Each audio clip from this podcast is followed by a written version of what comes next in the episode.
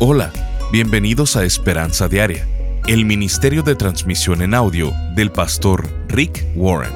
Estamos en la serie de enseñanzas titulada Creciendo durante las temporadas de la vida. En ella, el pastor Rick nos enseña cómo aprovechar al máximo cada temporada de nuestra vida, aprendiendo de los buenos y malos momentos que traen. Santiago capítulo 3, versículo 18 dice, Los que hacen la paz y siembran en paz, cosecharán el fruto de la justicia. El día de hoy en Esperanza Diaria, el pastor Rick nos dice que para poder cosechar algo, primero lo tenemos que sembrar. Todo conflicto se resume en dos palabras, egoísmo y pecado. Pero la cura es la reconciliación, es hacer la paz. ¿Y cómo lo haces? El pastor Rick nos da siete pasos para sembrar la paz. Escuchémoslo en la primer parte de la enseñanza, cómo reconciliar una relación. Hola, ¿qué tal? La Biblia dice en Santiago 3:18, los que hacen la paz y siembran la paz, cosecharán el fruto de justicia. Eso es lo que quiero que suceda en sus vidas. Yo, como su pastor, alguien que les ama, yo quiero que sus vidas cosechen el fruto de la justicia. Quiero que el resultado de su vida no sea maldad, o el resultado de su vida eh, no sea una vida desperdiciada. Pero que cuando vean sus vidas, las personas puedan decir, ese hombre, esa mujer cosechó el fruto de justicia en su vida. Pero para poder cosechar algo, primero lo tienes que plantar. La Biblia dice que los que hacen la paz siembran la paz. En los últimos 3.500 años en el planeta Tierra, solo ha habido 286 años de paz entre las naciones. De los 3.500 años de historia registrada, 286 años de paz entre las naciones. Vivimos en un mundo quebrantado, dividido, fragmentado, que desesperadamente necesita aprender las habilidades de reconciliación, las habilidades de hacer la paz. Cuando queremos buscar la causa del conflicto, y no necesitas ir muy lejos, en la Biblia nos dice que hay dos causas para el conflicto, entre tú y tu esposo o tu esposa, o entre tú y tu novia o tu novio, entre tú y todos tus hijos o tus padres, tus compañeros de trabajo o cualquier otra persona en general. Todo conflicto se resume en dos palabras, egoísmo y pecado. La Biblia nos dice que vivimos en un planeta quebrantado por el pecado. La Biblia nos dice que por cuanto todos pecaron, eso quiere decir que tú y yo, significa que el Papa, significa que todos, nadie puede tener un promedio perfecto de bateo, nadie es perfecto. De hecho, no he conocido a nadie que se crea perfecto. Si no podemos estar a la altura de nuestros propios estándares, mucho menos podemos estar a la altura de los estándares de Dios. La Biblia dice que nadie puede alcanzar. Todos nos hemos quedado cortos, todos hemos pecado. Dice así Eclesiastés 7:20, ciertamente no hay hombre justo en la tierra que haga el bien y nunca peque. La Biblia también nos dice en 1 Juan 1.8, si decimos que no tenemos pecado, nos engañamos a nosotros mismos y la verdad no está en nosotros. Y en Jeremías 17.9 dice, nada hay tan engañoso como el corazón. No tiene remedio. ¿Quién puede comprenderlo? En otras palabras, tenemos una asombrosa habilidad para mentirnos a nosotros mismos. Te mientes a ti todo el tiempo. Y lo chistoso es que te lo crees. Te dices cosas a ti mismo eh, y tenemos esta habilidad para mentirnos a nosotros mismos porque nadie es perfecto. Todos hemos pecado, todos hemos echado a perder las cosas, somos fundamentalmente egoístas. No piensas en mí, piensas en ti. No pienso en ti, pienso en mí. ¿Qué es lo mejor para mí? Por eso es que tenemos conflictos y divisiones. En la Biblia, la nueva Biblia viva, en Santiago 4, 1 al 2, nos dice con mucha claridad esto. ¿Qué provocan las guerras y los pleitos entre ustedes? Pues son las pasiones que luchan dentro de ustedes. En otras palabras, hay una guerra dentro de ti antes de haber una guerra en el mundo. Y sigue el verso diciendo, ustedes desean algo y no lo consiguen. Entonces matan y sienten envidia porque no pueden obtener lo que quieren. Pelean y se hacen la guerra. No tienen porque no piden. Si no se te queda nada el día de hoy, quiero que solamente entiendas este punto claramente. El conflicto regularmente ocurre entre otra persona y tú porque esperas que ellos suplan una necesidad que solamente Dios puede suplir. Cuando esperas que otra persona supla necesidades en tu vida, cuando esperas que tu esposo supla ciertas necesidades en tu vida, o esperas que tu esposa supla ciertas necesidades, o tu novio o tu novia, tu mamá o tu papá, o que un cliente supla una necesidad que tienes en tu vida que solamente Dios puede suplir, te vas a decepcionar, te vas a desalentar, te vas a amargar. La Biblia dice que cuando tenemos necesidades que no han sido suplidas, es que en nuestro corazón tenemos egoísmo y pecado, y eso provoca que nos enojemos al no tener esas cosas suplidas en nuestra vida. Hay un mito común. Si tan solo pudiera conocer a la persona correcta, entonces todas mis necesidades serían cubiertas. ¿Alguna pareja casada quisiera dar un testimonio de esto? No hay nadie que pueda suplir todas tus necesidades. Todos son imperfectos. Tú eres un pecador. Ellos son los pecadores. Dos personas imperfectas no pueden crear una relación perfecta. Así que eso no nos debería sorprender. La verdad es que nunca vas a conocer a alguien que pueda suplir todas tus necesidades. Pero cuando esperas que otra persona supla tu necesidad, eso es algo irrealista. Hay una pequeña señal de advertencia que indica que algo está sucediendo y se llama ira. La ira es tu señal de advertencia cuando me enojo contigo porque yo esperaba que suplieras una necesidad en mi vida que no pudiste satisfacer. Pues me enojo. En lugar de buscar en otra persona, Dios dice quiero que me busquen a mí. Él dice, no tienen porque no piden. Estás buscando en las personas equivocadas. Estás buscando eh, erróneamente para suplir tus necesidades. Dios dice, búsquenme a mí. No tienen porque no piden. La verdad es que hasta que aceptes la autoridad de Dios sobre tu vida, hasta que aceptes que Dios es Dios y tú no lo eres, y que Él tiene el derecho de decirte lo que tienes que hacer, la Biblia dice que estás en guerra con Dios. Tal vez no te hayas dado cuenta, pero lo estás. Estás en guerra con Dios hasta que decidas hacer las paces con Dios. La guerra con Dios se escucha algo así. Dios, quiero hacer lo que yo quiero. Quiero ser lo que yo quiera. No quiero que nadie me diga lo que está bien y lo que está mal. Yo sé qué es lo mejor para mí y lo que me hará feliz. Y Dios, tú no lo sabes. A eso se le llama estar en guerra con Dios. Romanos 8:7 dice, porque la naturaleza pecaminosa siempre se revela contra Dios. Nunca ha obedecido la ley de Dios y nunca podrá obedecerla. Así que todos los problemas que están allá afuera en el mundo comienzan en nuestro interior. Hay caos en el mundo porque hay caos en nuestros corazones. Es porque hay conflicto en nuestro corazón entre el bien y el mal, entre lo correcto y lo incorrecto. ¿Quién va a ser Dios? ¿Dios o yo? Porque hay conflicto en nuestro corazón, hay conflicto en las relaciones. Porque hay división en mi corazón, habrá división en el mundo. Dios dice que tienes que comenzar en tu interior antes de comenzar por el exterior. Hasta que los corazones de las personas cambien, nunca tendremos paz en la tierra. La causa del conflicto son el egoísmo y el pecado. La cura para el conflicto es la reconciliación. Como ya lo dije, reconciliación es una gran palabra que significa hacer la paz. Es convertir a mis antiguos enemigos en mis amigos. ¿Cómo haces esto? Bueno, hay siete pasos importantes. No son pasos fáciles, porque, bueno, honestamente no lo son. Tal vez este sea un mensaje muy duro de escuchar para ti. Reconciliación, restaurar una relación nunca es fácil. ¿Por qué hacerlo?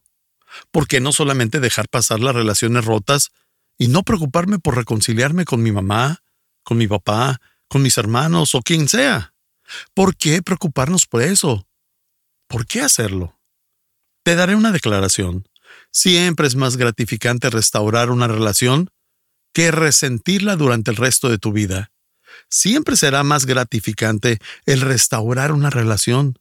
No estoy diciendo que regresen con la persona de la cual te divorciaste hace 10 años. No estoy diciendo eso. Lo que estoy diciendo es que es mejor restaurar una relación que resentirla durante el resto de tu vida. Si no tienes reconciliación, cada vez que pienses en esa relación te va a ocasionar dolor por el resto de tu vida. Eso es tonto. Puedes pasar por la vida teniendo a esa persona que te ocasiona dolor cada vez que pienses en ello. Pensar en cosas que sucedieron hace 10, 20 o más años, cada vez que pienses en ellos te va a ocasionar dolor. Tienes que aprender a dejarlo ir para que puedas seguir con la vida y lo dejas ir a través de los pasos de la reconciliación. Estás escuchando Esperanza Diaria. En un momento el pastor Rick regresará con el resto del mensaje de hoy. Si te perdiste alguna porción de este mensaje, lo puedes escuchar a cualquier hora en pastorricespañol.com. Eclesiastés capítulo 3, versículo 1 dice, Hay una temporada para todo, un tiempo para cada actividad bajo el cielo. Dios estableció temporadas para las actividades de nuestra vida, temporadas para relaciones físicas, espirituales, emocionales, etc. Temporadas como la temporada de la soledad, la temporada de la pérdida, la temporada de la paternidad, la temporada del estrés financiero y la temporada de la tentación. Estas temporadas tienen buenos y malos momentos, están fuera de nuestro control, no sabemos cuándo sucederán, dónde sucederán o por cuánto tiempo sucederán, y muchas veces pueden confundirnos pero debes de saber que Dios tiene un propósito para cada una de ellas. El pastor Rick, a través de esta serie de siete conferencias, nos quiere ayudar a discernir el camino para que podamos aprender y crecer durante cada temporada, para que podamos disfrutar cada temporada, para que podamos distinguir lo más importante en cada temporada y podamos ayudar a otros durante cada temporada. Queremos enviarte esta extraordinaria serie al contribuir financieramente con cualquier cantidad a Esperanza Diaria, te enviaremos estas 7 conferencias en formato MP3 de alta calidad descargable. Solo visítanos en pastorricespañol.com o llámanos al 949-713-5151. Esto es 949-713-5151 o en pastorricespañol.com. Al estar ahí, te invitamos a que te suscribas para recibir vía correo electrónico el devocional y podcast diario del pastor Rick. Ahora, volvamos con el pastor Rick para escuchar la conclusión de esta transmisión. La causa del conflicto son el egoísmo y el pecado. La cura para el conflicto es la reconciliación. Como ya lo dije, reconciliación es una gran palabra que significa hacer la paz. Es convertir a mis antiguos enemigos en mis amigos. ¿Cómo haces esto? Bueno, hay siete pasos importantes. No son pasos fáciles, porque, bueno, honestamente no lo son. Tal vez este sea un mensaje muy duro de escuchar para ti. Reconciliación, restaurar una relación nunca es fácil. ¿Por qué hacerlo? ¿Por qué no solamente dejar pasar las relaciones rotas y no preocuparme por reconciliarme con mi mamá, con mi papá, con mis hermanos o quien sea? ¿Por qué preocuparnos por eso? ¿Por qué hacerlo? Te daré una declaración. Siempre es más gratificante restaurar una relación que resentirla durante el resto de tu vida. Siempre será más gratificante el restaurar una relación no estoy diciendo que regresen con la persona de la cual te divorciaste hace 10 años. No estoy diciendo eso. Lo que estoy diciendo es que es mejor restaurar una relación que resentirla durante el resto de tu vida. Si no tienes reconciliación, cada vez que pienses en esa relación te va a ocasionar dolor por el resto de tu vida. Eso es tonto. Puedes pasar por la vida teniendo a esa persona que te ocasiona dolor cada vez que pienses en ello. Pensar en cosas que sucedieron hace 10, 20 o más años, cada vez que pienses en ellos te va a ocasionar dolor. Tienes que aprender a dejarlo ir para que puedas seguir con la vida y lo dejas ir a través de los pasos de la reconciliación. Hay siete habilidades que tienes que aprender. Desafortunadamente, nadie nos enseñó esto al crecer, nadie nos enseña a cómo restaurar relaciones, pero la palabra de Dios es muy clara acerca de ello. Entonces, número uno, haz las paces con Dios. Tienes que terminar la guerra con Dios acerca de quién está a cargo en tu vida. Tienes que rendirte ante Él antes de hacer cualquier labor de restauración, de restaurar cualquier relación con otras personas. Debes de hacer las paces con Dios. La única manera en la que puedes hacer las paces con Dios es rindiéndote. Esta es una guerra que no puedes ganar. Tus brazos son demasiado cortos para boxear contra Dios. Si intentas luchar contra Dios, ¿quién será Dios en mi vida? Dios o yo. Vas a perder. Te causará todo tipo de problemas en la vida porque no fuiste creado para vivir sin Dios. Fuiste hecho para vivir con Él.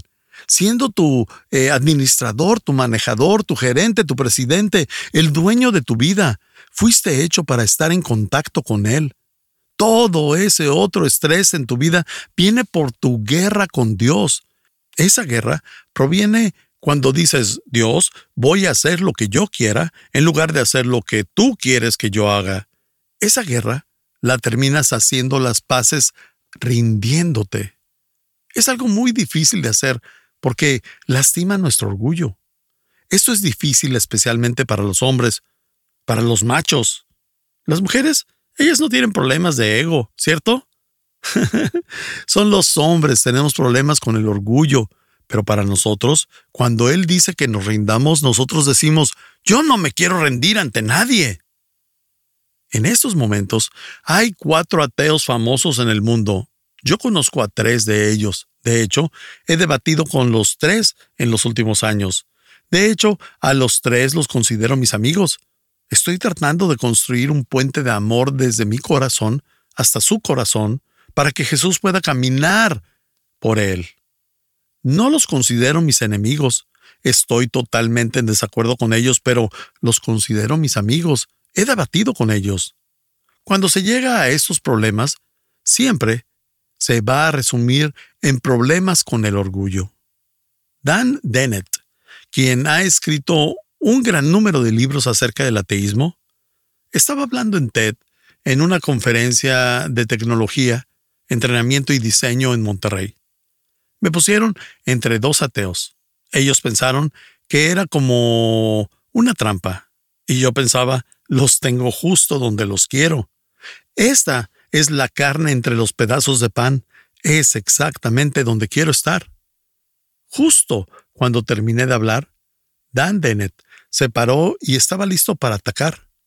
Trajo una presentación PowerPoint con los puntos que estaban mal con el libro de una vida con propósito.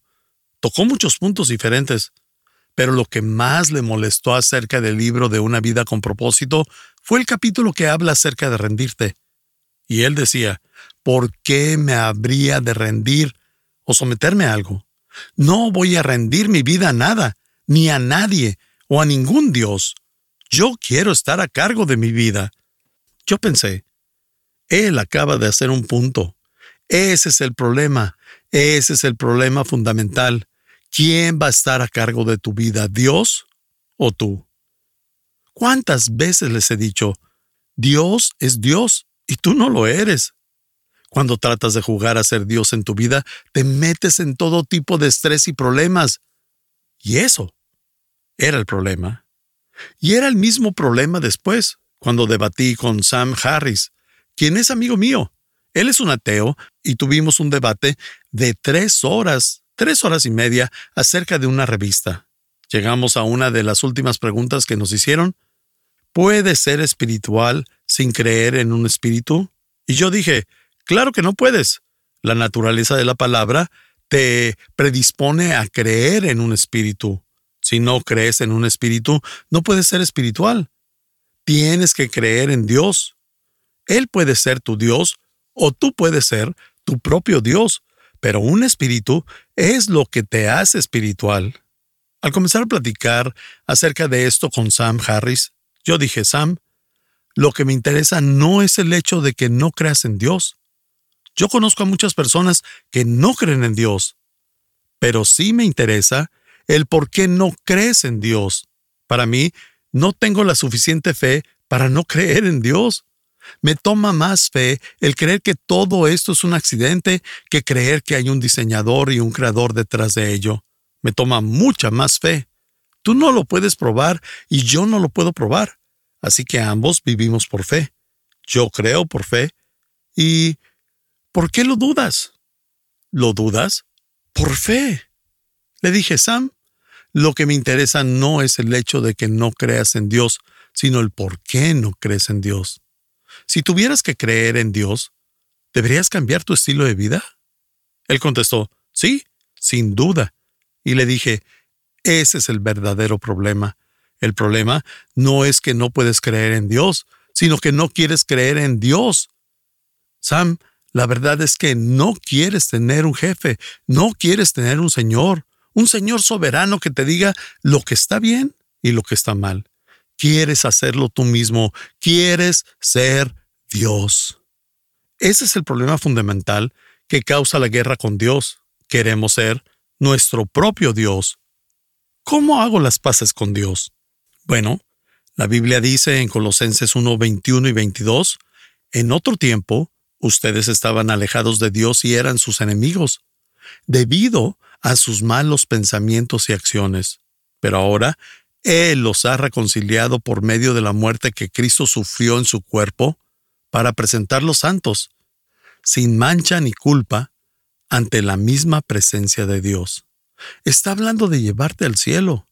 La Biblia dice que lo que sea que Jesús hizo en la cruz le permite a Dios llevarme al cielo, un lugar que es perfecto. Y yo no soy perfecto. Pero Él dice que lo que hizo me transforma en santo, en no tener manchas ni culpa. Tú eres todo, menos santo sin manchas y culpa. Todos tenemos errores en nuestra vida, ¿Cómo sucede eso de hacer las paces con Dios cuando Él es perfecto y nosotros no lo somos? Si Él permitiera personas imperfectas en el cielo, ya no sería un lugar perfecto. Dios hace algo llamado justificación. Él nos justifica. ¿Qué significa? La Biblia dice en Romanos 5.1, justificados pues por la fe.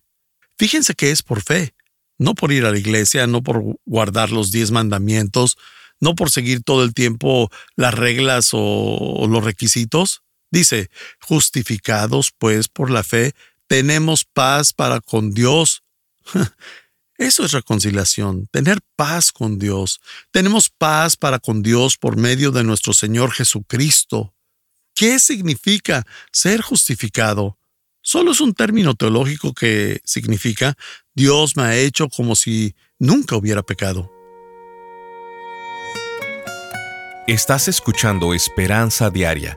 El pastor Rick regresará en un momento para cerrar la transmisión del día de hoy. Isbelis nos escribe, gracias pastor Rick por usted y su equipo que los han enviado los ángeles celestiales. No se imaginan cuántas almas son rehabilitadas en Cristo Jesús. No concibo tanta magnificencia del Señor, cada palabra de cada día ha hecho que mi espíritu se renueve, que el Señor lo siga usando poderosamente. Cómo quisiera poder ayudarles económicamente, pero por lo pronto, lo que más hago es esparcir la palabra del Señor a través del mensaje de ustedes, reenviándolo por mis redes sociales. Que Dios continúe bendiciendo su obra poderosamente. No paren. El reino de Dios está llegando a los corazones. Firma Isbelis. Sintonízanos en el siguiente programa para seguir buscando nuestra esperanza diaria en la palabra de Dios. Este programa está patrocinado por el Ministerio de Esperanza Diaria y por tu generoso apoyo financiero.